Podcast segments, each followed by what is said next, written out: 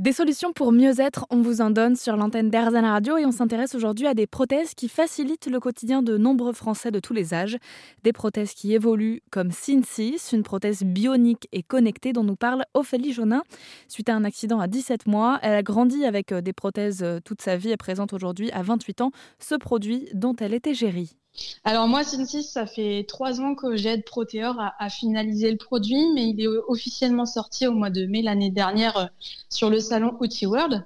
Euh, et, moi, du coup, je suis porteuse de mon Synsys depuis le mois de janvier 2022.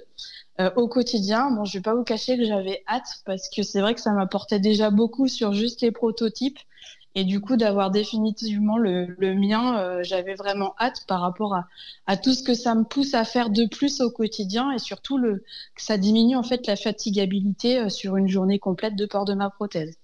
Et en fait, l'idée, c'est que ben, on, sensibilise euh, les prescripteurs, les médecins, MPR principalement, pour, bah, pour leur montrer qu'en fait, avec Synsys, bah, on, on, a une, une marge beaucoup plus naturelle et surtout bah, pousser pour les patients, surtout nouvellement amputés, euh, bah, ne pas avoir à leur apprendre euh, toutes ces exercices de rééducation qui peuvent être parfois un peu euh, ressentis comme un peu insécuritaires.